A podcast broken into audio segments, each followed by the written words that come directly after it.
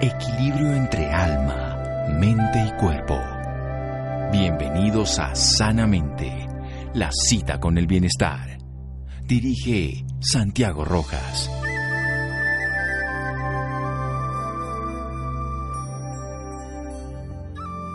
Ser valiente no es la ausencia de miedo, ser valiente es tener ese miedo pero encontrar un camino a través de él. Beer Girls. Buenas noches, estamos en Sanamente de Caracol Radio. Tenemos temor, esto es bien interesante.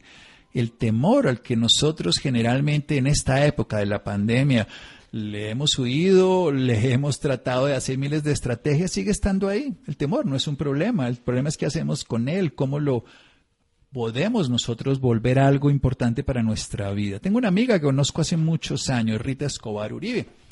Ella escribe un bello libro, se llama Abrazar al miedo, una estrategia que para muchos no tendría mucho sentido.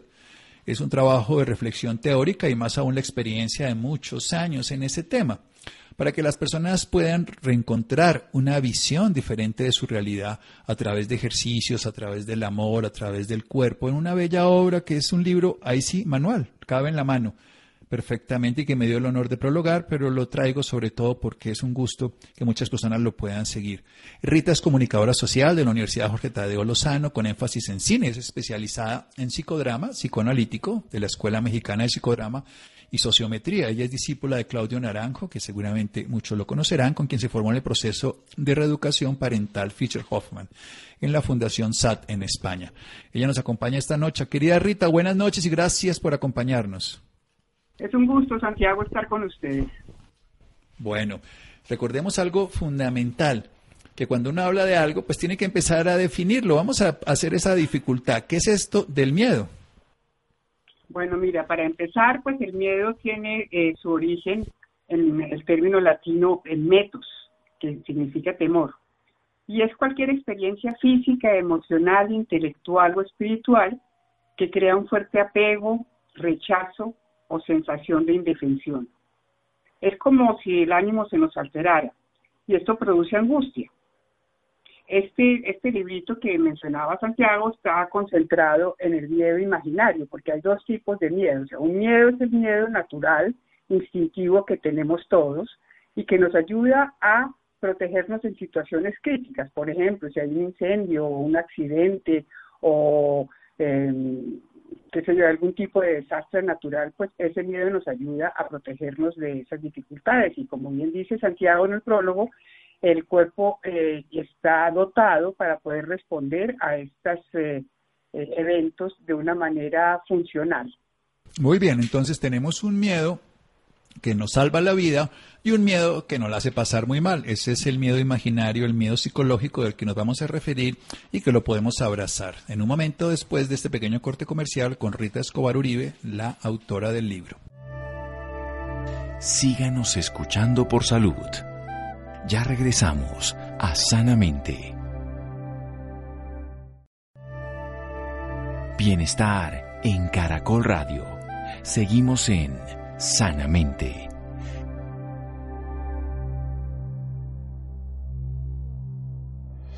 Seguimos en Sanamente de Caracol Radio. Rita Escobar es comunicadora social, pero nos está hablando desde el psicodrama, por un lado, desde todo ese trabajo de reeducación parental, desde su experiencia.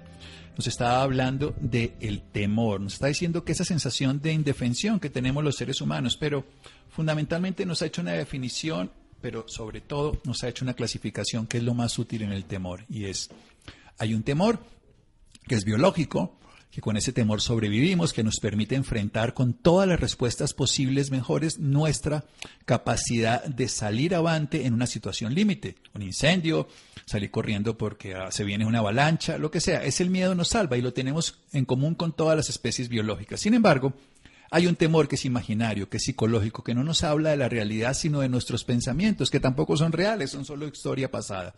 ¿Qué hacemos con ese, querida Rita Escobar, con ese miedo psicológico, imaginario? Bueno, mira, eh, primero que todo, eh, no huir de él, que es lo que tendemos a hacer generalmente. Cuando huimos de él, este se asienta más en la personalidad y el miedo aumenta. Entonces es simplemente observar, el observador siempre es eh, neutro. Algunas escuelas lo llaman el observador, otros el testigo. Y se trata simplemente de despertar a este observador, o sea, de dar como un paso atrás. Es como si yo estuviera observando mis pensamientos. La mente humana tiene esa capacidad de dar un paso atrás y poder mirar qué es lo que uno se está diciendo a uno mismo. Entonces, el primer paso, impajaritable, es observar y observar la mente. ¿Qué es lo que le estoy diciendo yo a mí misma en este tipo de, situación por la cual estoy pasando? En el momento en que yo observo, el miedo empieza a desaparecer. ¿Por qué? Porque la observación hace que éste se diluya y nos hace tomar conciencia de que es un miedo de la imaginación, que no corresponde a algo real. Muchas veces nos imaginamos, bueno, es que me va a pasar tal cosa, o a mi hijo le va a pasar tal otra, o eh, esta relación con tal persona se va a dañar. Y todos esos pensamientos lo que hacen es realmente amargarnos la vida, no nos permiten ser felices, que es a lo que realmente venimos acá. Bueno, eso es cierto, venimos a ser felices. Se nos olvida pero del pensamiento que no es sino el movimiento de la memoria, que es lo que guardamos en nuestro disco duro y que no nos permite vivir la vida porque está ocurriendo la vida y nosotros estamos en la mente, no lo disfrutamos. Entonces, primero, observamos, observamos lo que es el temor. No lo queremos huir, no lo queremos controlar, no lo queremos mejorar, no lo queremos cambiar, solo observarlo y se empieza a diluir. Pero alguien dirá, no, a mí me da más miedo, yo no quiero ver el miedo. ¿Qué le diríamos a esta persona que no es capaz de darse cuenta que su conciencia consciente le permite descubrir que el miedo es su, creación, su imaginación y no lo que ocurre? Sí, ante el miedo hay varias opciones. O sea, una, mm, la persona se puede quedar en un estado de parálisis puede tratar de evitarlo, que es el caso que tú me planteas, eh, puede atacar, porque muchas veces el ataque es una manifestación del miedo y la otra posibilidad es huir de él. Ninguna de las anteriores me permite a mí realmente disolver el miedo. Que al tratar de desaparecer los miedos de la conciencia, es posible que estos sigan ocultos y ejerciendo una influencia sobre nosotros mismos. Se puede ocultar también el miedo con hacer y hacer y hacer y hacer cosas pero bien sabemos que aquello de lo que nos escapamos, esto nos persigue. Em, eso significa que reprimir el miedo no lo va a abolir. Eh, cuando quiere hacerlo de, desaparecer, nos preocupa más la solución que encararlo. Eh, al escapar o aceptar el miedo, no nos liberamos de él. Es inútil correr, tampoco hay necesidad de reprimir, de reprimirlo. Podemos desafiarlo y abrazarlo. Lo acepto tal como es y continúo mi travesía, aunque tiemble de pies a cabeza. Lo utilizo como un puente. Eso sí, ahí uno puede temblar y, de hecho es lo que hace un niño cuando tiene miedo, tiembla y ya. Lo puedo utilizar como un puente. No me detengo por más agotadora y asustadora que sea la situación. Los miedos que no afrontamos se convierten en límites pero como dijimos, hay ciertas situaciones donde nos conviene retirarnos con disimulo y, esperar a que se debilite lo que nos produce miedo. La pausa sirve para protegernos y encontrar fuerzas. Cuando una persona eh, tiene miedo es que yo no quiero sentir esto, yo no quiero sentir esto, yo no quiero sentir esto, y esto lo que hace es que aumente el miedo, porque la mente sigue maquinando eh, perversamente, podríamos decir, pensamientos negativos, pensamientos de ataque, eh, pensamientos eh, eh, opresivos. Entonces, lo que hay que hacer en ese momento es simplemente observar, dar un paso atrás y observar. Bien, entonces dejemos unas ideas que nos ha dicho muy bien Rita. No querer sentir el miedo lo aumenta. Rechazarlo, pues lo fortalece de una manera. Tratar de huir, no lo cargamos para otro lado porque simplemente lo podemos dejar oculto, pero se nos va a aparecer en ese momento. No, ya yo me reí con mis amigos del miedo, dije chistes, todo perfecto. Cuando estaba solo en la cama, me enteré de que el miedo no se había ido. estaba esperando que yo me pusiera la pijama y me quedara solito y me dice, aquí te estaba esperando. Entonces ahí es donde viene. Por eso nos está hablando el título de la obra, Abrazar el miedo. Pero antes de llegar a abrazar el miedo, hay una pregunta muy bella y muy interesante en el libro, es ¿de qué tengo miedo? Hablemos un poquito de eso, porque la gente realmente no se da cuenta de lo que tiene miedo, aunque suene raro. No, yo tengo miedo de esto. Mm, bueno, cuéntenos, querida Rita, ¿qué significa eso? Sí, o sea, el, miedo más tenaz de todos, que tenemos todos, es el miedo a la muerte. Pero si entendemos que la muerte es simplemente como un cambio de misión eh, esto nos cambia la perspectiva, porque lo que uno teme realmente es que el cuerpo físico desaparezca, pero eh, ya se sabe por la física que la energía no se crea ni se destruye, sino que se transforma. No es posible eliminar ni una gota de agua, sino que ésta se transforma en vapor o en otra cosa. Entonces, em, cuando decimos de qué tengo miedo, hay muchísimos miedos, hay inclusive eh, escuelas psicológicas muy antiguas em, que hacen una un, inventario, digámoslo así, de miedos. Entonces, eh, hablan del miedo a uno mismo, del, miedo que nos inspiran los demás, del miedo al poder y al control, del miedo al amor, que es un gran miedo, del miedo a estar solos, el miedo a sentir miedo, el miedo a la muerte y al morir, el miedo al éxito y al fracaso, el miedo a la pobreza y a la riqueza, el miedo al futuro y a lo que nos deparará, el miedo a los logros y la autoestima, el miedo a las guerras y a las enfermedades, entre otras cosas. Entonces, si aceptamos de alguna manera que está en mi naturaleza envejecer, pues no me puedo escapar del envejecimiento. Y también está en mi naturaleza de pronto en la vida enfermar. Y no puedo escaparme de la enfermedad. Y está en mi naturaleza morir y no puedo escaparme de la muerte. Eh, y está también en mi naturaleza que todo lo que quiero y lo que amo cambie. Esto es básicamente los miedos más grandes que tenemos todos, pero todas las emociones tienen siempre su contrario, o sea, no hay, no hay alegría sin tristeza, no hay miedo sin confianza. Entonces, la confianza es un elemento fundamental para vencer al miedo. Y para vencer al miedo necesitamos ser valientes. Ser valiente no quiere decir que yo me lance así contra alguna cosa y que, me vaya a buscar problemas. Eh, ser valiente significa no tener miedo de uno mismo y no tener miedo de quiénes somos. Em, eso es básicamente lo que se puede hablar sobre el miedo en el sentido de que hay que ser valiente para poder mirarlo y encararlo. Y básicamente la que hay que encarar allí es a la mente, porque la mente es la que nos está eh, no puede ser silenciosa y está todo el tiempo hablándonos y generalmente nos habla sobre cosas negativas acerca de nosotros mismos, acerca de los demás, acerca del futuro o acerca del pasado. Se mueven estos cuatro ejes. O sea, los juicios a mí mismo, los juicios a los demás, el temor al futuro que no conocemos y el temor a lo que pasó. Entonces el miedo viene de la mente y alimentamos ese miedo desde la fantasía. El miedo, esto es bien interesante. Nosotros tenemos que hacerlo con la valentía, pero la valentía de encarar la mente, que es nuestra gran parlanchina que está ahí molestándonos. Vamos a hacer un pequeño corte. Este es un libro muy bello. Yo realmente creo que muchas personas se podrían beneficiar si siguen estas ideas tan simples. Claro, la gente quiere un método para controlar el miedo, pero esta no es la obra. La obra no busca controlar, la, busca, la obra busca disolverlo. Disolverlo en donde estuvo. Fue creado de barro, simplemente eche la agüita, así se disuelve y ya deja de ser una escultura gigantesca creada desde la fantasía. Vamos a hacer un pequeño corte aquí en Sanamente de Caracol Radio. Síganos escuchando por salud. Ya regresamos a Sanamente.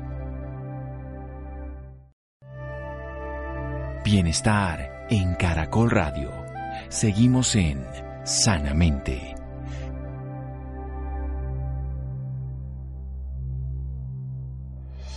Seguimos en Sanamente de Caracol Radio. Rita Escobar Uribe, comunicadora social de la Universidad Jorge Tadeo Lozano, con énfasis en cine, especializada en psicodrama psicoanalítico de la Escuela Mexicana de Psicodrama y Sociometría.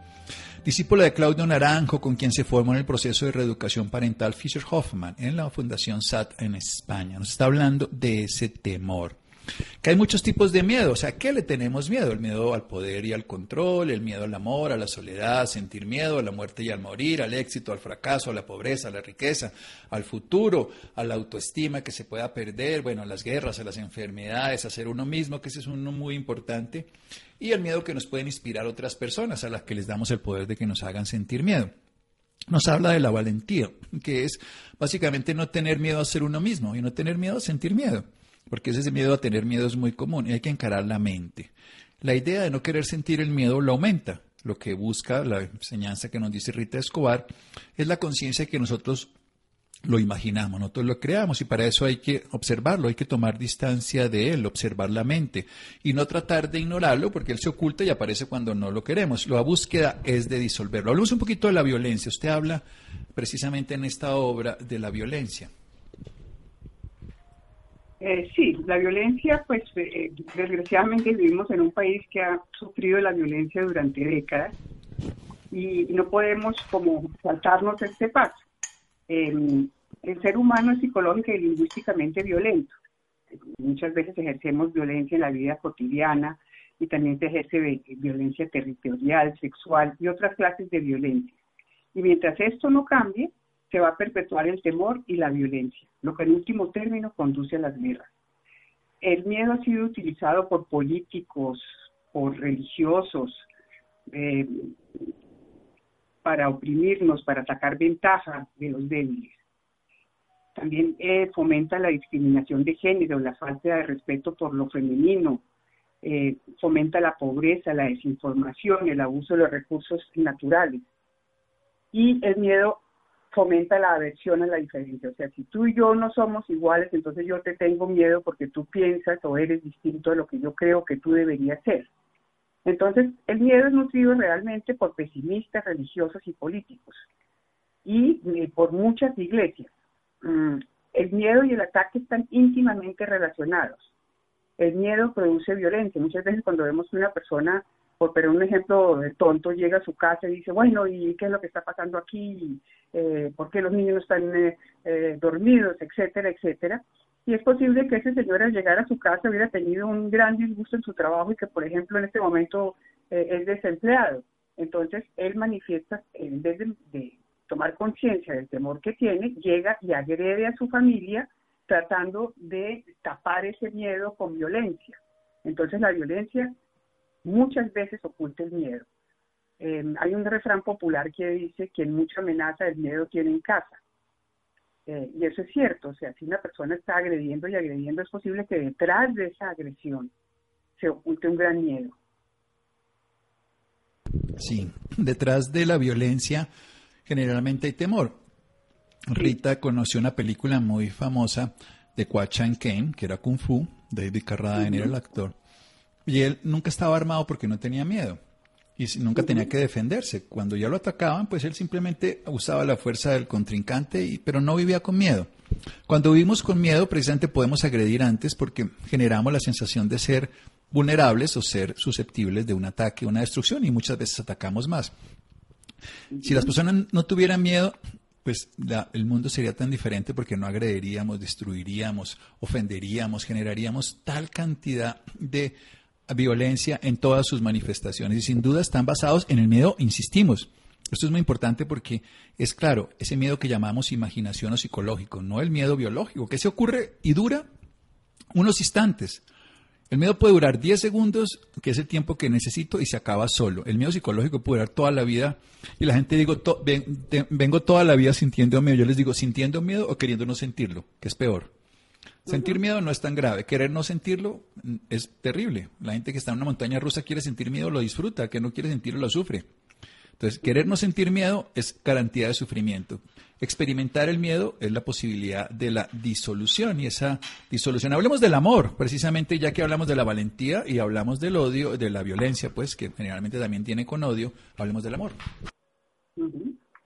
Sí, muchas veces pensamos que el problema para abordar es el miedo, pero realmente lo que se tiene que abordar es el amor. Pensamos que los demás son nuestros enemigos, que no son nuestros hermanos, que tenemos que atacar o hablar mal de alguien o inclusive eh, hablar, pensar mal de nosotros mismos. Eh, entonces, el miedo realmente impide que nuestro corazón se abra al amor. Solo en el amor nos abrimos a los demás realmente. Em, hay un autor que me gusta mucho, que es Robin Casallán, que dice algo así como que eh, nos da miedo que nos ataquen, pero si consideramos la agresión como una petición de ayuda, lo que realmente es, nos daremos cuenta de que es una súplica de amor. Entonces, el problema para abordar realmente no es el miedo, es el amor. O sea, ¿por qué eh, nuestro mundo privado está lleno de figuras tétricas que hemos inventado y no vemos todo el amor que nuestros semejantes nos ofrecen. Y muchas veces, en lugar de abrirnos a los que tenemos en común con los demás, nos fijamos en nuestras diferencias. De alguna manera hemos, hemos tenido que, eh, de alguna manera tuvimos que haber decidido no amar, ya que de otro modo el miedo no habría podido hacer presa de nosotros. el miedo no hubiera, claro, el amor y el desplaza el miedo. Siga, siga porque iba a hablar por ahí usted, yo la interrumpí. El amor espanta el miedo y el miedo espanta el amor. La otra cara del amor no es el miedo, sino la indiferencia. En el corazón de la indiferencia reside el miedo. El amor es una parte de la vida y la indiferencia es una parte de la, de la muerte. Entonces, el, el, el problema del amor es que muchas veces no podemos amar porque tenemos una gran rabia o un gran resentimiento contra algo o contra alguien. Perdonar es una palabra fundamental en todo proceso curativo, tanto física como psicológicamente. El perdón no cambia el pasado, pero sí mejora el futuro. Eh, y encontramos mucha alegría cuando estamos en paz con nuestros padres y comprendemos que no nos dieron más amor porque ellos mismos no lo recibieron y no sabían cómo darlo. Cuando hay perdón y unión, no hay miedo. Al perdonar, curamos nuestros miedos y experimentamos un gran alivio. Entonces, el, el amor es, es un estado de comunión con todo y cuando se presenta no hay necesidad de ninguna estrategia, control o resultado. Eh, el amor implica también que debemos respetar a los excluidos y los despreciados y si pretender cambiarlos, tratarlos con compasión. Eh, cuando el amor es lo más importante, cuando se cuida, se salva una y otra vez del peligro y estamos dispuestos a transformar la indiferencia en un amor que renovamos a diario, el miedo cesa porque actuamos con bondad. El amor entonces es lo opuesto del miedo, Santiago. El, amor es capaz de engendrar orden, paz y belleza. El amor es una decisión de los seres valientes que desean vencer sus miedos. En realidad queremos la comunión y no el festín del miedo. Bien, hablemos precisamente de un pedacito de lo que no es amor, pero se confunde, el apego. Usted también lo cuenta en su libro. Ajá. Sí, hay una, hay una eh, mujer que se dedica a ordenar casas. Entonces ella llega a una casa y ordena todo y pone todo en su sitio, pero entonces las personas no quieren eh, deshacerse de esto y de lo otro y lo demás allá. Y ella dice que si de, si de veras indagáramos en la razón por la cual no nos desprendemos de algo, solo encontraríamos dos, el apego al pasado o el miedo al futuro. Entonces, cualquier apego que tengamos sea grande o pequeño, genera miedo.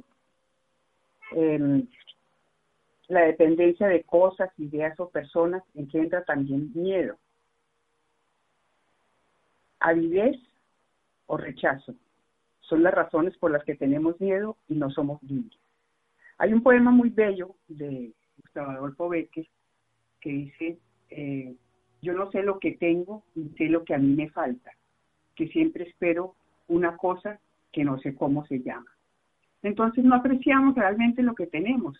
Siempre queremos más y más y cuando satisfacemos un deseo, entonces ya queremos otra cosa. Si tengo la casa tal, ya quiero la, finca. Si, si tengo la finca, pues ya quiero un carro mejor. Si tengo un carro mejor. Entonces esta cadena de deseos lo que hace es que nos pone en un estado de ansiedad que, que no nos permite disfrutar lo que tenemos realmente, lo que tenemos enfrente de nuestras narices.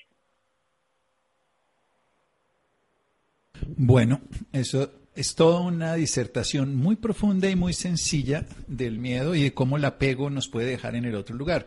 El amor, el amor es esa fuerza que nos pone el miedo en otro lugar. Ya para terminar, usted tiene unos anexos y nos habla de estrategias terapéuticas. Eh, hablemos, por ejemplo, los síntomas físicos del, del miedo, antes de hablar de las estrategias terapéuticas, y también ese anexo de la fobia, el pánico y el terror. Sí, esto eh, podríamos hablar como en una escala ascendente de que viene el miedo, eh, un estado más eh, profundo sería la fobia, el pánico y el terror. Entonces, eh, cuando tenemos miedo, lo que, que quiere mucha gente es reprimirlo o si no lo proyecta, lo niega, lo intelectualiza y lo desplaza hacia otras cosas. Eso es básicamente lo que se lo, que el ser humano tiende a hacer cuando cuando este aparece. Eh, hay varias estrategias que están mencionadas en el libro, eh, eh, como por ejemplo no añadir pensamientos alarmantes sobre lo que está pasando y lo que podría ocurrir. y pensar sí en los avances logrados en ese momento a pesar de las dificultades. Pensar en la satisfacción que podría haber superando este momento. Mm, eso es básicamente lo que, lo, lo que, eh, lo que produce el miedo en grandes escalas. Hay momentos en los cuales, como tú bien sabes, hay que darle un empujón a la persona, sea con esencias florales en un comienzo, si esto no funciona, de pronto habría que acudir a medicamentos eh, alópatas eh, más fuertes si la persona está realmente en un estado de pánico y que investigue los efectos secundarios de estos medicamentos que en algunos momentos le pueden dar un empujón importante a la persona para que salga de este estado. Sí, hay que ayudarle a la persona porque evidentemente pues un gran trabajo lo va a hacer él en su mente, pero hay algunos apoyos, apoyos que le van a servir. Quiero saber algo fundamental precisamente de esa parte física, ¿qué tanto nos puede afectar el miedo en el cuerpo para que lo desarrollemos un poquito más esa idea de todas esas transformaciones inmunológicas, todo, porque a veces al paciente incluso uno puede usar el miedo para que deje el miedo, como decir, mire, seguir teniendo ese miedo tampoco le va a servir, su cuerpo se va a afectar, entonces no es una función útil, más bien busquemos otra estrategia. Sí, lo primero es, eh, siempre es el problema de la respiración. Cuando la persona está en estado de pánico, generalmente tiende a disminuir la respiración. Entonces es exhalar. Cuando yo estoy exhalando, por ejemplo, cuando uno se ríe, cuando uno se ríe, toda la atención está puesta en la exhalación, no en la inhalación. Entonces, la persona que está en un estado de pánico lo que tiende es a eh, bloquear la respiración. Entonces, lo primero, primero que hay que desbloquear es la respiración, porque se ha incrementado el, metabolismo. Em, y entonces la persona, una vez que haya eh, podido controlar la respiración, empieza a sentir que en los síntomas físicos como que el corazón bombea más sangre, eh, la vasoconstricción periférica, el incremento de la frecuencia de respiración, de la respiración, el metabolismo celular empiezan a calmarse. Otra forma también es imaginarse uno eh, que tiene algo como ácido en la boca. Entonces, por ejemplo, que yo me imagino que tengo un limón en la boca y eso me empieza a producir saliva, porque en estados avanzados de miedo eh, la boca tiende a secarse. Entonces, esta visualización de pensar que yo tengo un limón en la boca aumenta la saliva y es una respuesta biológica positiva ante un estado de pánico y empieza realmente a bajar el estado de pánico. Como dije al comienzo, lo más importante es que yo pueda observar lo que está pasando, porque esa observación hace que todos estos síntomas físicos empiecen nuevamente a regularse. Sí, podemos poner un orden al sistema. Bueno, y cuéntenos dónde está su libro, las personas interesadas, dónde lo pueden conseguir, abrazar el miedo, Rita Escobar Uribe. Mira, lo pueden, eh, eh, las personas interesadas pueden escribirme al, eh, al WhatsApp 311 455 23 71. Y ahí les mostramos el protocolo para poder adquirirlo. Esta es una edición eh, especial, una, edición de lujo. Es un libro, como les decía Santiago, pequeño, fácil de entender, fácil de leer, que les toca el corazón, que les da herramientas para poder realmente poder eh, disolver el miedo que nos sirve. El miedo que solamente da miedo y que no sirve porque nos incapacita. Recordemos que el miedo nos puede salvar la vida y generalmente lo hace en los momentos de dificultad.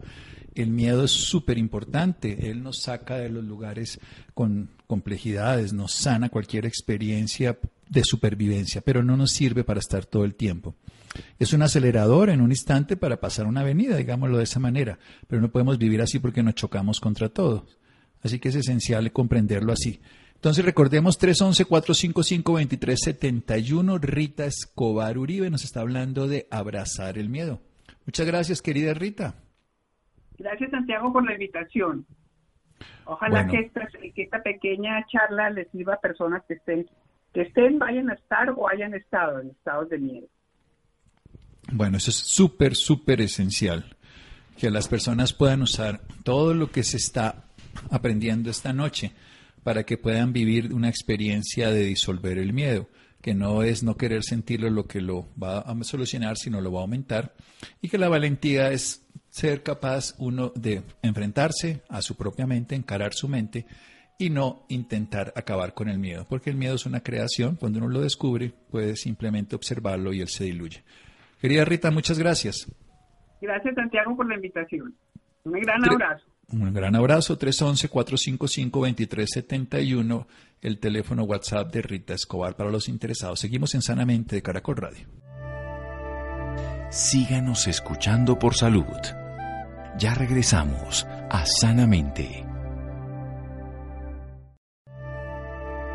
Bienestar en Caracol Radio.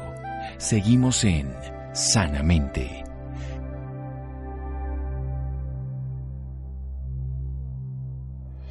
Seguimos en Sanamente de Caracorreo, las personas interesadas en Rita Escobar, nuestra invitada anterior sobre el miedo y sobre su libro 311-455-2371. Muy bien, vamos a cambiar de tema. Beneficios del consumo de probióticos para la salud femenina. En algunas etapas de la vida de la mujer, los probióticos ayudan al estado anímico, tienen que ver con un eje que es el cerebro-intestino también para la piel, tienen que ver con todo un metabolismo que se hace a nivel de las bacterias. Las bacterias tienen características súper importantes. Y, por supuesto, también en su área genital, en todas las etapas de la vida, todas esas bacterias del microbioma que están en la vagina son fundamentales para todo el desarrollo sexual y biológico de la mujer. Adrián, buenas noches. Muy buenas noches Santiago y muy buenas noches a cada una de las personas que a esta hora nos escuchan en Sanamente. Hoy quiero que hablemos sobre los beneficios del consumo de probióticos para la salud femenina. Y es que en los expertos de Bionutrec, biofarmacéutica colombiana, pionera el desarrollo de suplementos probióticos, recomiendan el consumo de estos seres vivos a lo largo de toda la vida de la mujer.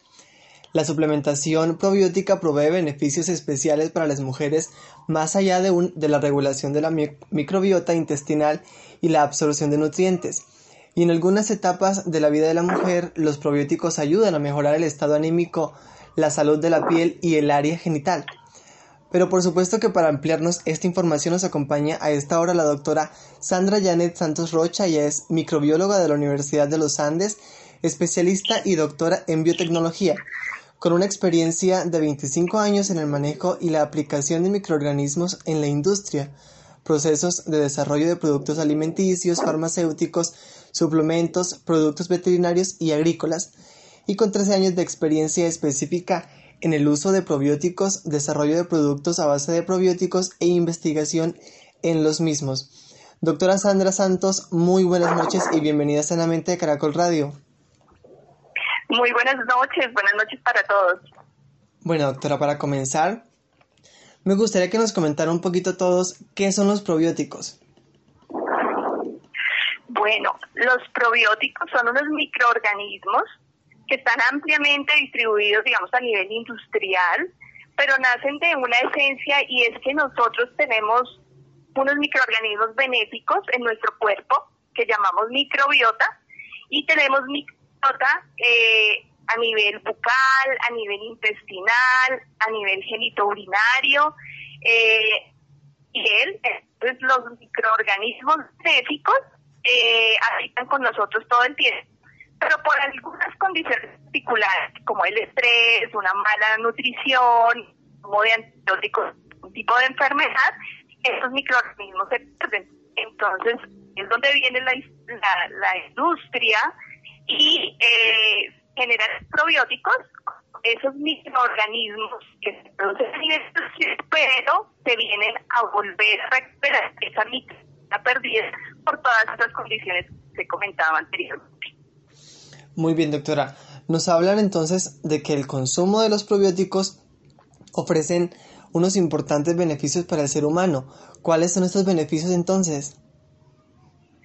Bueno, como ellos nosotros existen nosotros a lo largo de nuestra vida, estamos en una relación simbiótica donde nos colaboramos mutuamente. Entonces, todos les proveemos algunos nutrientes producto de nuestra nutrición y ellos a su vez conviven con nosotros, ah, sobre todo a nivel intestinal, ellos son capaces de vivir multiplicarse allí, de producir muchísimas vitaminas y nutrientes, pero además, y algo supremamente importante, es eh, favorecen eh, el sistema inmunológico, reforzar ese sistema inmunológico y también ayuda a combatir microorganismos que nos pueden causar enfermedad. Entonces, al estar allí conviviendo con nosotros y efectuando esa función benéfica, el resultado o la consecuencia va a ser un bienestar en general. Entonces vemos que los probióticos, estando, digamos, eh, con nosotros eh, en equilibrio, vamos a tener un beneficio a nivel inmunológico, a nivel intestinal, a nivel hepático, a nivel eh, respiratorio, de piel, a nivel cognitivo y de estado de ánimo también. Entonces ellos son unos microorganismos que en su mayoría se encuentran en el intestino, pero la salud intestinal, la consecuencia de una buena salud intestinal es un en todos los sistemas y los probióticos se vuelven tan importantes para nosotros. Perfecto, doctora. Y en el caso específico de las mujeres, ¿existen algunas etapas en las cuales deberían consumir estos microorganismos específicamente? Claro, además de los beneficios normales que tienen los probióticos para todos los seres humanos en todas las etapas de la vida, a nivel de la mujer existen unas condiciones particulares donde ellos envuelven y juegan un papel muy, importante. Entonces, además de los beneficios que les comentaba, intestinal y que con tiene bienestar general, también tenemos pues, nuestra microbiota vaginal eh, y nuestra microbiota de nuestro sistema genital. Allí ellas tenemos unas eh, bacterias benéficas y también por muchas condiciones, cambios hormonales o de la vida de las mujeres, eh, se pueden perder.